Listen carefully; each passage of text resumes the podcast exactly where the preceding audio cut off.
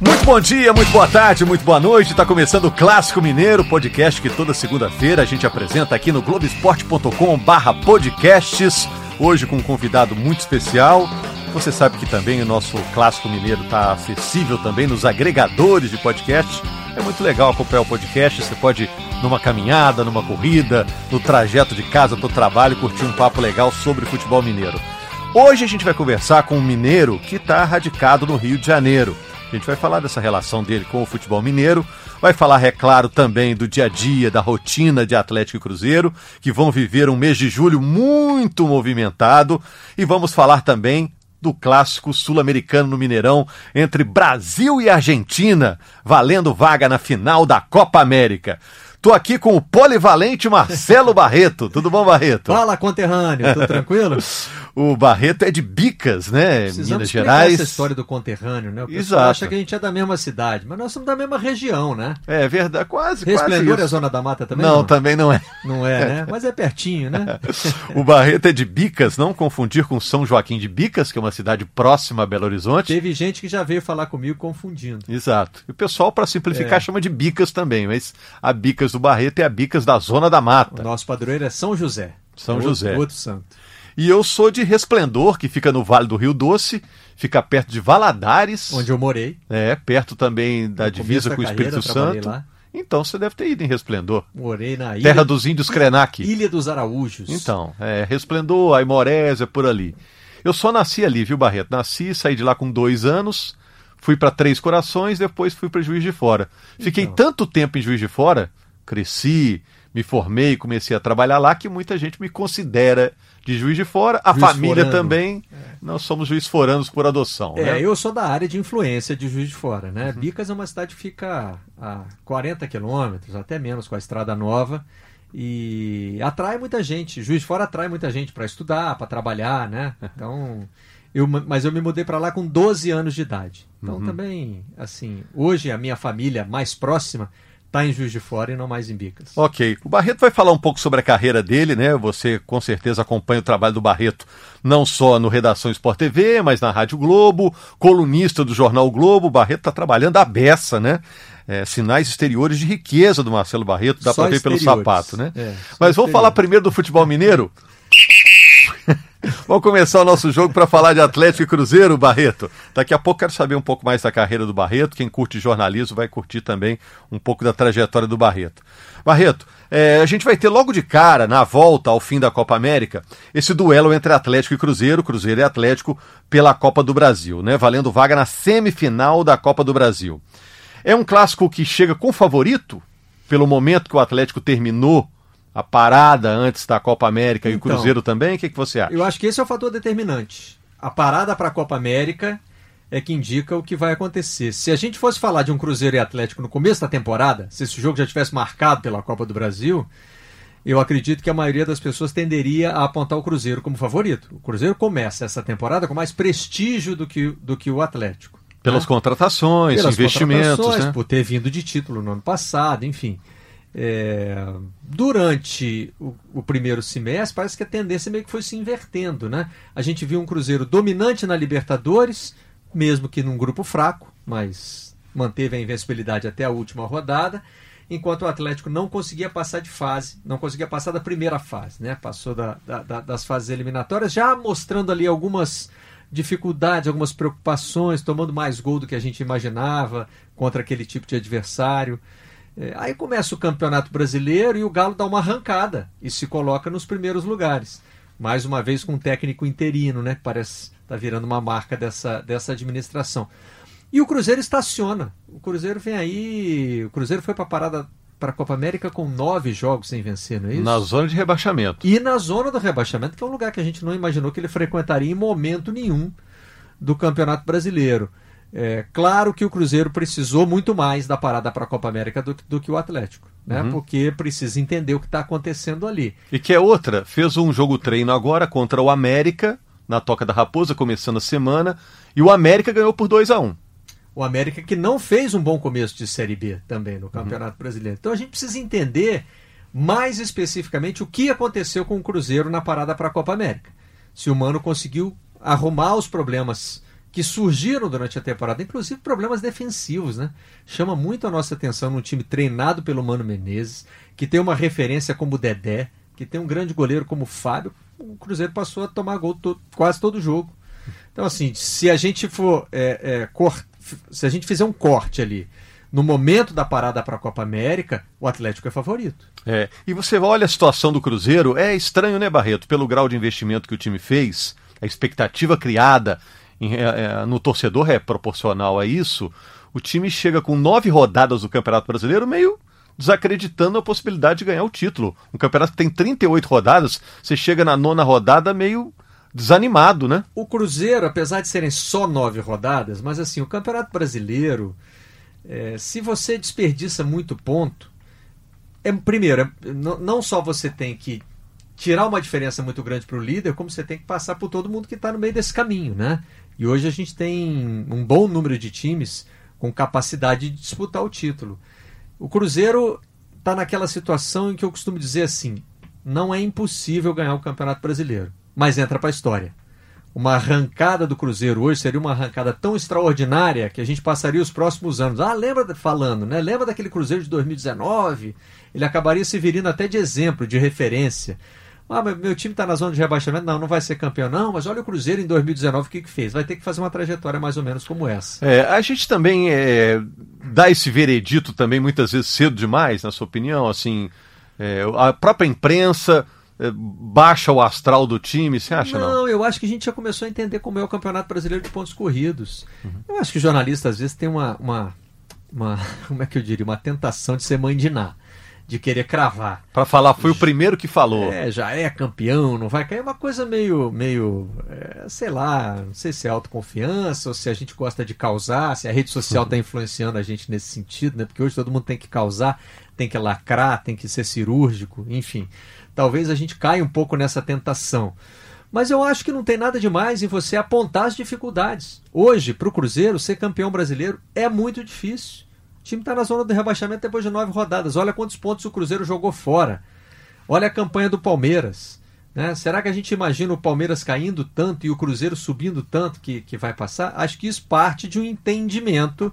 O Campeonato Brasileiro de Pontos Corridos está aí desde 2003. A gente já passou a entender quais são as dificuldades. É, e o Cruzeiro ainda pode pensar que vai enfrentar o Palmeiras duas vezes no Campeonato Brasileiro. Então pode tentar encurtar um pouco essa diferença, né? Tem isso também, né? É, o problema é que o Palmeiras não perde ninguém, né? De ninguém já faz tempo, né?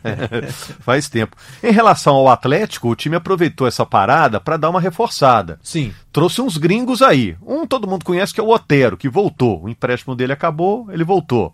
E era um cara importante quando saiu, né, Barreto? O Otero era o cara da bola parada, do escanteio, batendo escanteio com, cada hora com o pé, impressionante, né? E vieram o Hernandes, que é um lateral esquerdo, que estava do Penharol, e o Martinez, que é um volante que estava no Guarani do Paraguai. Então, esses dois a gente vai observar. Embora o Lugano, o zagueiro, que estava aqui como comentarista na Copa América, disse que o Lucas Hernandes chega para ser reserva, tem potencial para ser reserva do Fábio Santos. Mas é o time se reforçando, encorpando o elenco para essa dureza que é a sequência. O segundo semestre é mais duro que o primeiro, né? É, o que faltou até hoje aos estrangeiros do Atlético foi constância, né? A gente já viu, por exemplo, grandes atuações do Casares, mas a gente não vê uma grande temporada do Casares. Eu sei que existem outros problemas, até fora de campo e tal, mas mesmo o Otero chegou também impressionando muito, depois teve uma baixa. É... Claro que tem também problemas de adaptação, né? O Tchará foi um que me parece que com o Rodrigo encontrou uma maneira de jogar Verdade, que é. é a melhor que a gente já viu no Galo até agora. É, talvez é? seja o melhor momento dele talvez no Atlético. Seja o melhor momento. O que a gente tem que observar a partir de agora é se ele vai conseguir manter isso. Me parece que nessas contratações, a contratação de jogador estrangeiro passa sempre pelo problema da adaptação. Né? Você vê o caso do Borja no Palmeiras. Era um cara que está acostumado a jogar de um jeito no futebol colombiano e não conseguiu fazer a transição, não teve jeito. Acho que agora virou um... que já desistiu dele, virou um, um problema. Um problema, tem que é. desfazer dele. Agora no caso do Casares, é, tá certo, às vezes faz dois grandes jogos, faz um que não foi tão bom. Se jogasse toda vez como joga nos grandes jogos, também não estava no Brasil, né, Barreto? Não, estava na seleção então, equatoriana. Ele está no Brasil e, também por isso, né? Porque ele oscila às vezes, mas quando ele joga bem, ele realmente é um jogador diferente, né? É, mas eu acho que, por exemplo, você pega o, o Cuejar do Flamengo, que é reserva da seleção colombiana, né? não é um jogador tão importante assim no nível internacional. Mas ele mantém uma constância. Você sabe qual é o nível de atuação do Cuejá. Ele também não vai passar muito daquilo. Eu acho que o jogador que mostra em alguns momentos que pode ser brilhante e depois cai muito, ele, ele deixa no torcedor uma sensação de meio que de frustração. Né? Se o me parece que, por exemplo, o Tchará, você não olha para ele e diz assim, pô, esse cara é genial, ele vai, você acha que é um jogador É, mas custou caro, né? É. insinuante, custou caro, que vai contribuir, que é capaz de fazer gol, que movimenta o ataque. É, mas quando você aumenta o nível de expectativa e depois cai demais, o Casares me parece que a oscilação dele é com muito. O, o alto dele é muito alto e o baixo dele é muito baixo. Uhum. Acho que é isso que incomoda um pouco o torcedor do Galo. É, dos reforços que o Atlético buscou para essa temporada, eu vou pedir a sua experiência. É Hever e Igor Rabelo. Parecia uma grande zaga para o ano, né? Agora vão se juntando de novo. O Hever teve problema de lesão mais de uma vez, agora voltou. Tá bem servido o Atlético na zaga? Você que acompanhou eles aqui no futebol carioca pois durante é. alguns anos. É, aí você tem que sempre pensar também, não só no potencial do jogador, o Hever é um jogador consagrado, a própria torcida do Atlético sabe como ele joga, né? Mas é um jogador que já está com uma idade um pouco mais avançada e que nunca foi um jogador veloz. Hoje é, tem essa questão da aproximação das linhas, de avançar a linha de defesa. E o Hever trazia para o Flamengo esse problema. Ele não. Você jogando numa zaga que tem o Hever, você não consegue jogar com as linhas muito próximas nem com a sua defesa muito avançada. Falta velocidade. Agora, você tem que explorar as outras características dele, o jogo aéreo dele, é, tanto defensivamente quanto ofensivamente é, é muito forte. Então você tem, ele tem uma questão da liderança, do posicionamento. Você tem que saber aproveitar essas características. Tem que saber o que quer. É. O Igor Rabelo me parece um jogador ainda em formação. É um jogador que tem potencial, mas muitas vezes o clube faz uma contratação para o cara chegar resolvendo. Não sei se o Igor uhum. é esse caso. Talvez é. precise de uma temporada ou duas para maturar, para, enfim, desenvolver melhor o seu potencial. O Atlético chegou a falar, a imprensa cogitou muito, o Atlético elogia o jogador o Luciano, do Fluminense. É um cara para chegar, tomar conta, ser titular não. absoluto? Não. Também não é. Não? Também não é. É um, é um jogador que já caiu nas graças do torcedor do Fluminense. O Fluminense é um clube que lida com as suas dificuldades financeiras e precisa achar soluções criativas no mercado. Ele não vai buscar aquele jogador cobiçado. O jogador de maior prestígio que chegou ao Fluminense foi o Ganso, que está né, tá em outro momento da carreira, não deu certo na Europa e tal. E também não foi é, disputado por outros times brasileiros.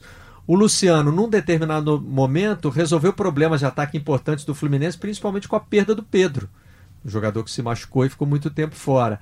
Mas ele também não tem um nível de jogo é, capaz de manter assim uma, uma constância, de resolver o problema do Atlético durante a temporada inteira.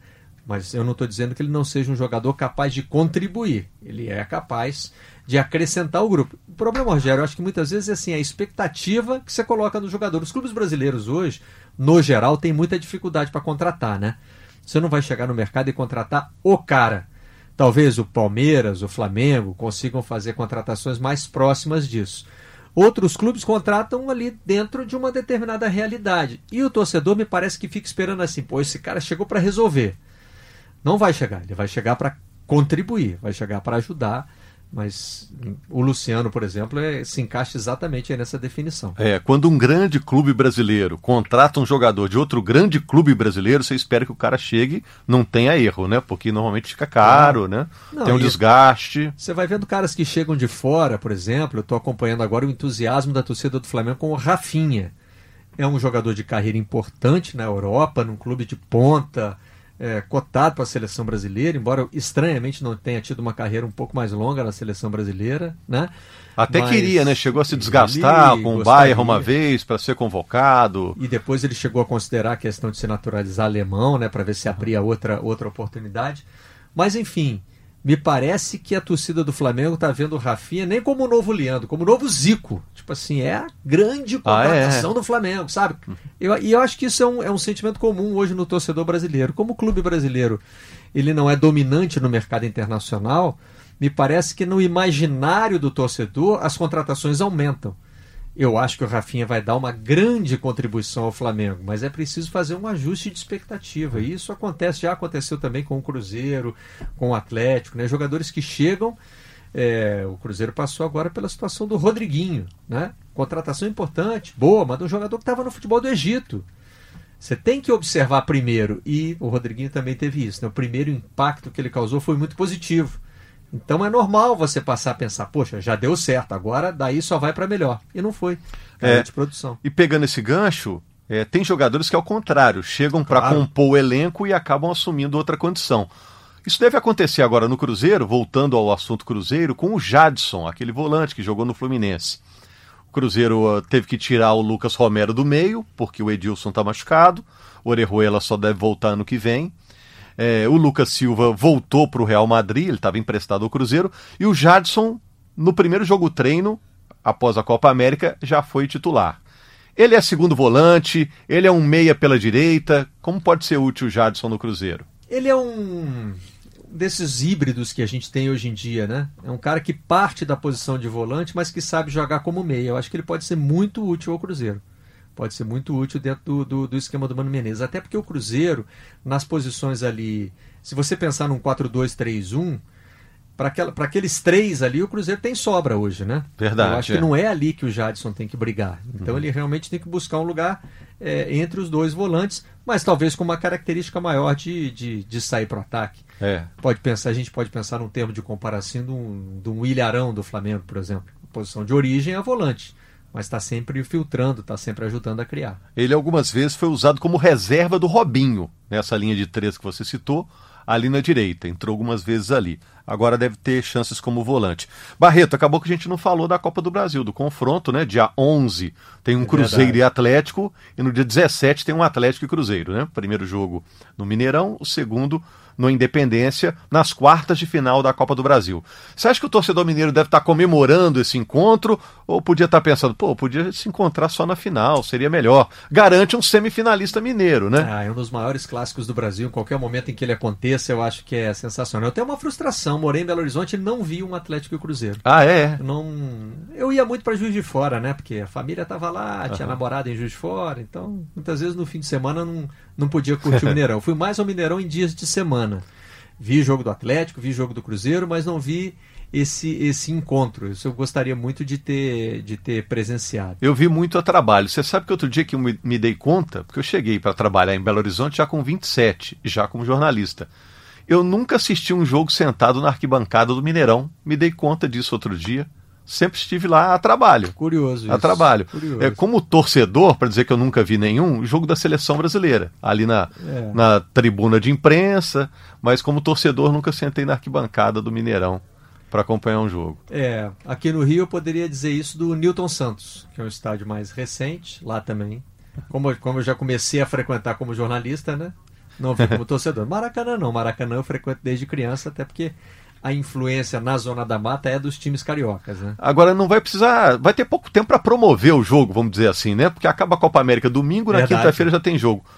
É, não precisa para lotar o estádio, não, né? Não, não precisa. É. Eu acho que a própria rivalidade, o confronto e a saudade também, né? Uhum. A gente está curtindo a Copa América. Acho que a Copa América tem coisas boas, embora a gente possa fazer muitas críticas à organização do evento e agora as quartas de final deixaram um gostinho meio ruim, assim, de né, dois gols em quatro jogos. Verdade, é. Três empates em 0 a 0 Mas a gente que está curtindo o evento, a presença dos grandes craques, mas o torcedor sente falta da relação com o seu time, né? Uhum. Futebol é uma coisa muito local também. Esse futebol global, ele é legal, é bonito de ver e tal, são grandes eventos, mas o torcedor quer a relação próxima, a relação com o time dele. Então, acho que vai. Já está batendo uma saudade, né, de ver os nossos times em campo e para o torcedor de Belo Horizonte poder voltar com esse confronto local, numa quinta-feira, ah. logo depois da parada para a Copa América, é O cara vira, vira a chave rapidinho, né? Rápido.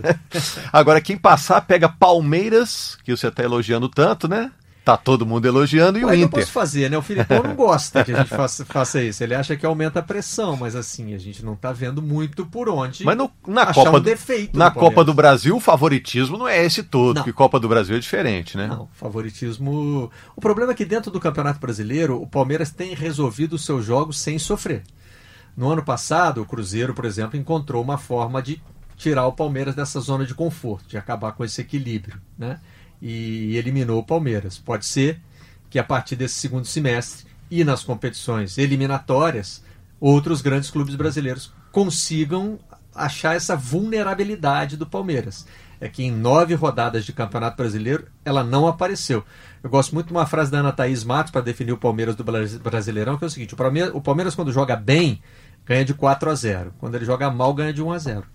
Então, assim, um time desse é um time difícil de você achar o ponto fraco, né? Outro dia até um internauta me provocou no redação dizendo assim, mas qual é o ponto forte do Palmeiras?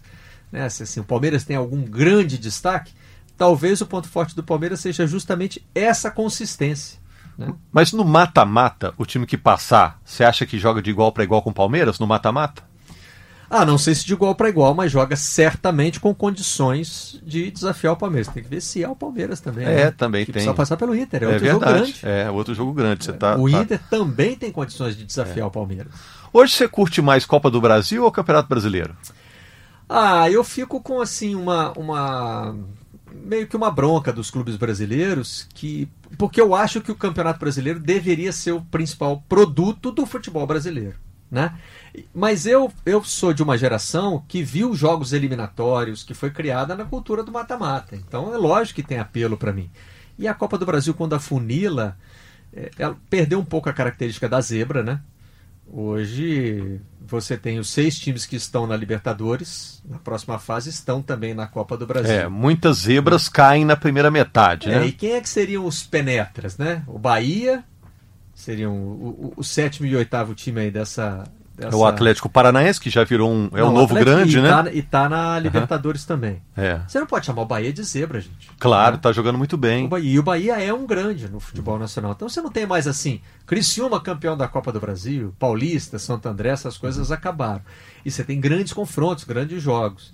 Eu só acho que às vezes é, isso acaba o, o, respeito acaba imperando demais e a gente vê uns jogos meio defensivos. Eu uhum. gosto de confronto de grandes quando um não tem medo do outro, é. quando vai para dentro, sabe? Quando o jogo fica. Eu gostaria de ver um Atlético e Cruzeiro e assim uhum. sem muito conservadorismo, sabe? Com os dois times de peito aberto se enfrentando. Aí eu acho que você pode ter grandes confrontos da Copa do Brasil. O que me magoa no Campeonato Brasileiro é que é um campeonato que tem um número muito grande de jogos com o time reserva. Uhum. Isso para mim não faz sentido. É porque como encavala com a Copa do Brasil e a Copa do Brasil é a decisão é rápida, Sim. o cara não pode dar ao luxo não, de jogar uma partida. É, e hoje o prêmio é alto, né? né? Além da vaga na Libertadores, vale 50 milhões de reais. Eu entendo a justificativa imediata. Ah, eu tenho um jogo de quarta do Brasil, de Copa do Brasil quarta e um jogo de Campeonato Brasileiro no domingo. Então eu vou poupar no Campeonato Brasileiro. Deixa eu pagar esse boleto que é mais urgente. É, isso, isso parece racional, mas assim, eu acho que a discussão tem que ser mais ampla, tem que ser mais profunda. A gente tem que pensar assim, gente, o nosso principal produto, que é o Campeonato Brasileiro, ele está sendo jogado com times reservas. Já teve jogo com os dois times reservas. O Campeonato Brasileiro não pode ser assim. Então, sabe, é, o, que, o que sempre falta no Brasil é o passo seguinte. A gente aceita a justificativa do imediatismo. O problema para esse domingo eu entendo. Mas e o problema da temporada toda? Uhum. Será que não uhum. tá certo o Campeonato Brasileiro ser jogado com times reservas? Você acha que o pessoal que trabalha no futebol dá uma acomodada também e pensa, ó, é mais fácil ganhar a Copa do Brasil? Porque tem o componente de sorte também, que a Copa do Brasil como mata-mata vê isso é. existindo, e o brasileiro exige um planejamento, é um trabalho de um ano inteiro, né, um, de reposição, né? Não sei se mais fácil, mas eu acho que a recompensa é mais imediata. Uhum. Entendeu? E eu acho que quando você foca nisso, você acaba perdendo o planejamento do ano. O que eu acho que a gente ainda não chegou, o ponto é que a gente ainda não chegou no Brasil é planejar o time para a temporada. Vamos ter um time forte? Na verdade, tem que ter mais de um até, né? Vamos ter um elenco forte, né? Talvez o Palmeiras esteja um pouquinho mais próximo disso. O Palmeiras uhum. hoje constrói um elenco que é capaz de enfrentar essas grandes competições fazendo as substituições adequadas. Barreto. Uai, já? É só para mudar de assunto. esse assunto já. Vamos falar de Copa América. Tem esse Brasil e Argentina ah, é, no Mineirão. Mineirão dá sorte para a seleção brasileira, viu? Dá? São cinco jogos contra a Argentina. contra a Argentina. Quatro vitórias e um empate. Você sabe que uma coisa que eu fico aliviado é que esse nome Mineiraço não pegou. Não. Né? É Maracanaço pegou, Mineiraço é não, porque o 7 a 1 foi tão mais forte a expressão 7 a 1 pegou, às vezes você não lembra nem onde foi o jogo. O, na verdade, o, o 7 a 1 ajudou também a, a deixar o Maracanã meio que no passado. Verdade, né? verdade. É. Até porque o adversário, o Uruguai, não virou, né? Não é, um, não é mais uma seleção É, mas so, de... sofremos muito com o Maracanã durante muitos anos. A nossa geração ah, sofreu muito, né? É um, era um fantasma, né? O 7 a 1 eu ainda tenho a impressão de que ele vive comigo, assim. Uhum. Parece que às vezes eu sento no bar e peço duas cadeiras, uma para mim e uma para o 7 a 1 Mas também eu acho que a gente está deixando ele no passado. O que, eu, o que eu só acho injusto é assim, você colar no estádio, né? É, a culpa pelo, pelo resultado. Cara, o estádio é. tem nada a ver com isso. Mineirão mas, ficou um estádio lindo, Mas é a pauta óbvia, né? Toda é. vez que o Brasil jogar lá, isso aí vai surgir, né? Normal. Quem sabe a gente não mete 7x1 na Argentina e acaba com isso. Não tem, acho que não tem jeito. Não, aqui no Brasil, uma crise apaga a outra, apaga né? Teria que ter um outro desastre. Ou isso. É, para apagar isso. Ou o Messi acaba com a gente. É. Eu acho que o jogo está bem aberto, Rogério, porque assim a seleção, a seleção argentina é, não tem o Messi ainda em alto nível nessa Copa do Mundo, mas você não pode duvidar nunca do jogador da, da capacidade dele. Você não pode garantir que o Messi não vai jogar nada na próxima partida. Pode ser justamente o jogo em que ele vai acordar na Copa América. É, a gente está vendo o Lautaro Martinez jogando bem, o Agüero é outro jogador de alto nível, mas é, falta claramente consistência defensiva à seleção da Argentina e o Brasil pode se aproveitar disso. Mas no Brasil falta justamente assim um Messi, né? O Neymar não está. Então não teve, não teve ainda. Também imagino que alguém possa né, assumir esse papel. Mas não teve ainda um cara para chamar o jogo. O cara que na pelada disse que a gente disse que é o cara do Danimim. Danimim uhum. que eu resolvo. É. Né? O Brasil ainda não apresentou esse cara na, uhum. na Copa América.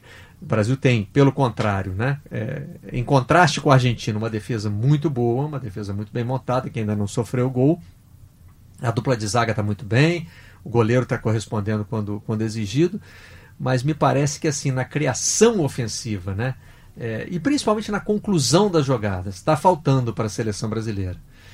É, acho que assim, quem conseguir resolver o seu problema da melhor maneira vai levar uma vantagem importante para esse jogo. Se o Messi aparecer para o jogo, ele complica a vida da seleção brasileira.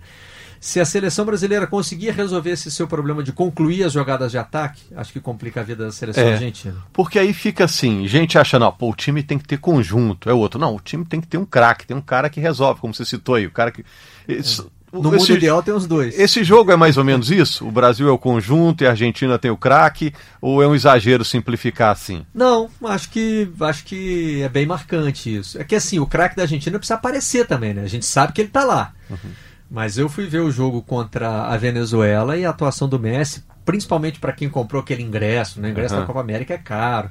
Gente que não tem oportunidade de ver o Messi ao vivo nunca ou quase nunca, né? Uhum. Vai ao Maracanã esperando a atuação de um mito. E o uhum. Messi ele foi um ser humano como outro qualquer num dia ruim. Uhum. Que ele também tem direito a isso, né? Vamos combinar que o Messi não precisa claro, ser é. extraterrestre todo dia. Mas eu acho que a Argentina tem mais essa capacidade de resolver no, no, num lampejo de craque. E o Brasil tem realmente um, um coletivo melhor. É, a Argentina tem o Messi como um jogador brilhante.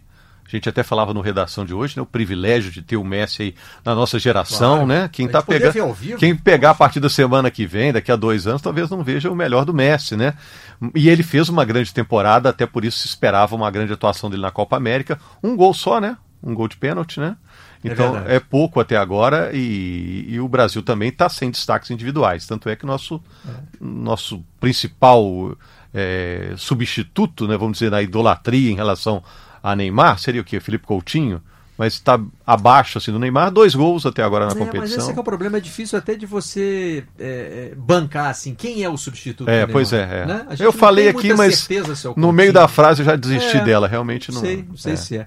Agora, o fato é que o torcedor de Belo Horizonte é um privilegiado. Teve né? essa onda Cebolinha, que foi legal, tá, tá legal curtir, torcer jogador, pelo Cebolinha, né? É o jogador que tá chamando, tá chamando a responsabilidade na Copa América. Agora, você falou dessa questão da gente poder ver o Messi, né? O torcedor de Belo Horizonte, na tabela, ele é um privilegiado. Porque quando cai uma semifinal de Copa do Mundo Brasil e, e, e Alemanha em Belo Horizonte, poxa, É. a gente não imaginava que ia É, ser verdade. do jeito que foi. Mas quem foi lá viu a história E acontecer. viu né? a história acontecer de É. qualquer maneira. Não pelo lado que a gente queria. E agora também você tem o Brasil contra a Argentina do Messi. É. Caramba, cara. Que, Verdade, Que é. privilégio. Daqui a alguns anos vai ser aquela história do cara falar: Ah, eu tava naquele É, 7x1. Vai, exatamente. vai caber 400 mil pessoas no estádio. Os né? vivos e os mortos, como É. dizia o Nelson Rodrigues. Todos, todos terão estado no Mineirão. Querido. Agora, é, você falou muito disso também, Barreto, com propriedade no redação, de que o torcedor está meio diferente nessa Copa América, né? Até pelos preços dos ingressos. Sim. Você criticou a questão do preço dos ingressos. É uma torcida meio gourmetizada, né? que não vai acontecer agora contra a Argentina, todo mundo vai torcer como torcedor é, normal, incentivar, con- Ó. é contra a Argentina, então vamos torcer incondicionalmente, tá jogando bem, tá jogando mal, nós estamos empurrando, porque é contra a Argentina, não? Eu acho que isso é uma característica do futebol moderno, Rogério. Para não, pra não parecer assim que é uma implicância com o torcedor brasileiro, eu queria até citar o exemplo do Venezuela e Argentina que eu vi no Maracanã. É, o brasileiro tem assim uma visão meio mítica do argentino como o torcedor que canta o jogo todo, que apoia a sua seleção jogando bem ou jogando mal. E eu vi um Maracanã bem quietinho no, no, no Venezuela e Argentina, sabe? Eu não vi esse torcedor cantando. tanto. Quando saiu o segundo gol, que o jogo estava resolvido, aí eles botaram as manguinhas de fora, né? Aham. Começaram a gritar. Aí eles tentaram várias vezes emplacar aquela musiquinha lá do Brasil, Decime que se siente. É. Mas não, mas não andava muito. Os brasileiros cantavam a musiquinha dos mil gols também. Pra... Tinha muito brasileiro no estádio, né? Aham. E aí, para provocar, cantava a música dos mil gols. Teve ali um certo duelo, mas não foi assim uma grande atmosfera. É um problema que o futebol moderno criou.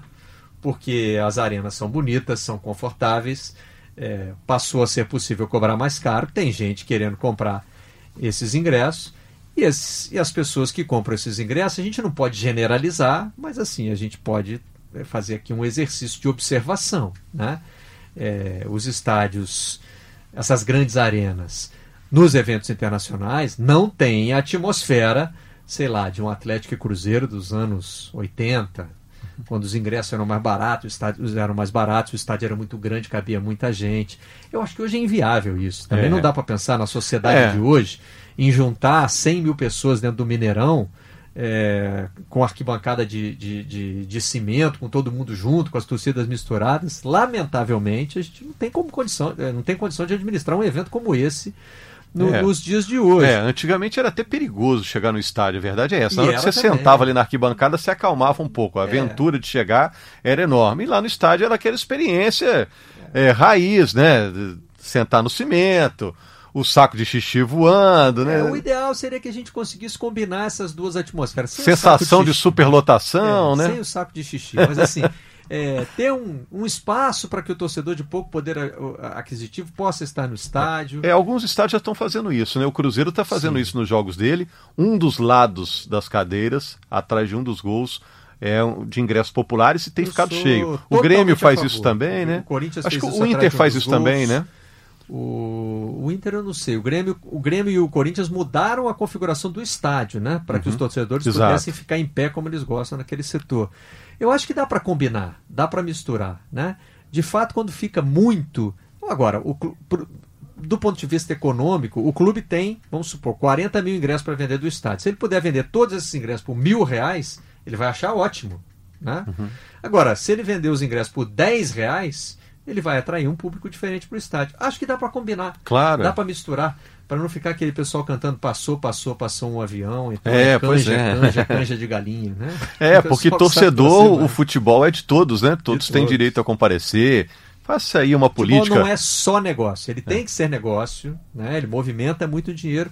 Mas o futebol é algo mais, né? Ele É. é, tão popular assim porque ele atrai o, o- o torcedor além só da questão dos grandes astros. e tal. Tem a identificação com o clube, É. tem muito mais. É, futebol é massa, né? Não é nicho, né? Exatamente. É, agora falando. Mas você já pitou, já mudou de assunto. Já mudei de assunto. É, você já entendeu como é que funciona, né? Barreto, é, pra, mas aqui eu não quero é, ficar é, tão pouco tempo falando um assunto importante que é a sua carreira também, né? Que a gente curte. É, lá em Belo Horizonte, você chegou a trabalhar com jornalismo esportivo? Não. Não. Lá em Belo Horizonte. Você eu não chegou a estudei. cobrir Atlético e Cruzeiro lá? Não, eu, Não? eu me formei em Belo Horizonte, me formei na Católica, né? Ah. Como se diz lá. a PUC de lá é a Católica. Tenho grandes memórias, memórias muito felizes de lá, fiz grandes amigos. Até hoje, quando eu vou a Belo Horizonte, se eu não encontrar o Robson e o Tavinho, eu, não- eu não. é Não viu eu- o Papa eu em Roma. ido, é. eles, eles estão sempre. Tavinho já mandou mensagem: você não vem pro jogo, não? Eu falei, pô, quem dera, né? Gostaria muito. É, até tive um reencontro super é, emotivo, assim, fui dar uma palestra lá na Católica, muito bem recebido, encontrei professores do meu tempo, mas eu me formei numa época de crise econômica. Você então não começou a faculdade em Juiz de Fora e acabou lá? comecei, ter- comecei, fiz dois anos em Juiz de Fora, terminei lá e tive que atrasar um ano, porque tive que, teve mudança de currículo também no Aham. meio do caminho, então eu acabei fazendo um ano a mais. E aí tinha saído um plano, acho que era plano Bresser, um plano econômico, que aí teve demissão, não estavam contratando, e o Zé Milton, que era o meu orientador, conseguiu para mim uma vaga na Prefeitura Municipal de João Molevade. É onde eu Ah, começo a minha entendi. carreira. De lá eu vou para Valadares, para trabalhar na sucursal do Hoje em Dia, um jornal de, de Belo Horizonte. E o esporte só quando você veio para o Rio? O esporte, eu ainda, ainda passei pelo Hoje em Dia de Juiz de Fora, e quando eu estava lá, é, saiu um- uma notícia de um estágio no Globo, fiz a prova, passei, e naquela época você tinha que escolher uma editoria, eu nunca tinha pensado em escolher uma editoria. E como eu trabalhei em sucursais, na sucursal você acaba fazendo de tudo, né? Aí me deram uma folha com os nomes das editorias e uns parênteses assim para você marcar um X ali dentro. E foi meio instintivo. Falei, ah, eu gosto de esporte, acho legal, vamos nessa aqui. Nisso já vão 28 anos, sempre no esporte. Tudo por causa do xizinho Cada que um você deu lá. E olhando de fora aqui, Barreto, é, você é um mineiro radicado no Rio, já tem metade da sua vida aqui e metade lá, né? Então você está muito à vontade para falar. É, hoje mais aqui do que lá. mais aqui do que lá. Você acha que o futebol mineiro ele consegue apresentar todo o seu potencial, ainda tem muito que crescer? Você sente quem, o olhar de quem está de fora, que a coisa mudou? Por exemplo, essa é uma década legal do futebol Sim. mineiro, né? Eu acho que o futebol mineiro conseguiu é, sair da sua raiz estadual. O futebol brasileiro nasce regional, as grandes rivalidades são regionais, os grandes campeonatos eram regionais. Né? Mas o Atlético e o Cruzeiro conseguiram ocupar o papel, um papel importante no cenário nacional. Eles não ficaram presos ao campeonato regional. Eu acho que hoje é, o Campeonato Mineiro é um campeonato bem resolvido. Né? Os clubes não ficam muito presos àquilo, não perdem muito tempo. O campeonato tem uma fórmula que às vezes ela tem até algumas coisas ali que você precisa né? Ajustar. É, ajustar. Tem uma, tem uma fase que é decidida num jogo só, que causa uma É. certa estranheza, mas enfim, é, eu acho que o Campeonato Mineiro pode até, numa evolução que é importante para o futebol brasileiro, o Campeonato Mineiro já está pronto para ocupar menos datas.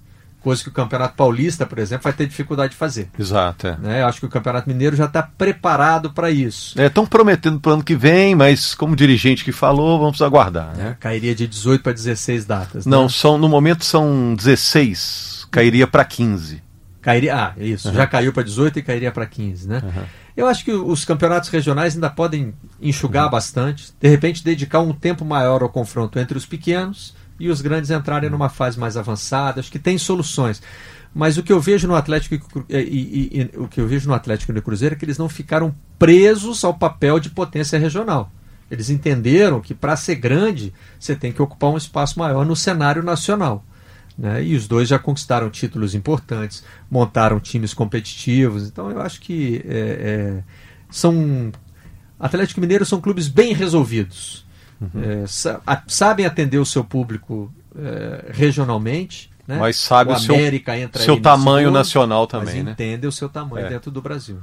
Valeu, Barreto. E o próprio Redação Sport TV, né, que vai ao ar todo dia aqui, a partir de 15 para as 10 também, reconhece isso nessas grandes forças regionais que são também gigantes nacionais. Né? O, É o Redação tem muito disso, né? É, a gente recebe muita cobrança, claro. Hoje em dia, você administrar um, um- qualquer produto nacional é muito complicado, né? Aham. É, eu, às vezes, costumo brincar com os internautas quando eles é, reclamam que a gente ainda não inventou o programa paralelo. Ao mesmo tempo que você está falando do futebol mineiro, está falando do gaúcho, do carioca, do paulista, tem, né? Você tem, eu tenho ali duas horas de programa em que eu preciso distribuir os assuntos e aí Eu sei que tem gente que fica magoada se a gente fala de um primeiro e de outro depois. Você fala mais de um. tem isso aqui? Do... Aqui tem isso? tem muito. Aqui também? É, mas a gente tenta, a gente tenta equilibrar. Não é, não é simples. Uh -huh. né? E a gente também, muitas vezes, tem que respeitar o tamanho de torcida.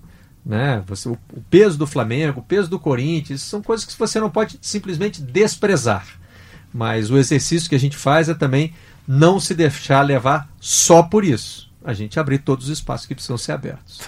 Barreto, foi legal abrir o espaço aqui para você, né? Você falar um pouquinho da sua carreira, falamos rapidinho, né? Mas muito. Vamos voltar outras vezes. Soltei até o sotaque um pouquinho. Às vezes quando eu ligo para casa dá isso, né?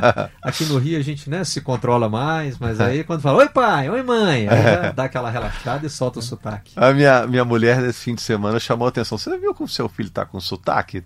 Eu comecei a reparar uns procê, cocê. Ótimo, que bom. Sei, realmente tá com sotaque bom demais.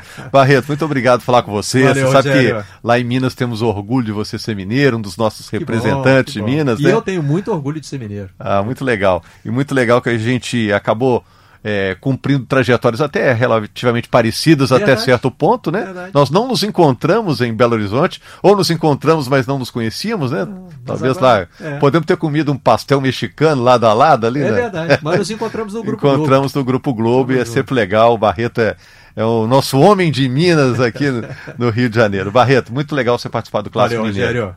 Muito Valeu, obrigado gente. pelo convite. Valeu, gente. Toda segunda, então, tem o Clássico Mineiro, globesport.com.br podcasts. Lá tem podcast também de outros assuntos, sempre muito interessantes. E a gente conta com você toda segunda-feira com conteúdo novo. Ok? Grande abraço. Obrigado, Barreto. Bom dia, boa tarde, boa noite.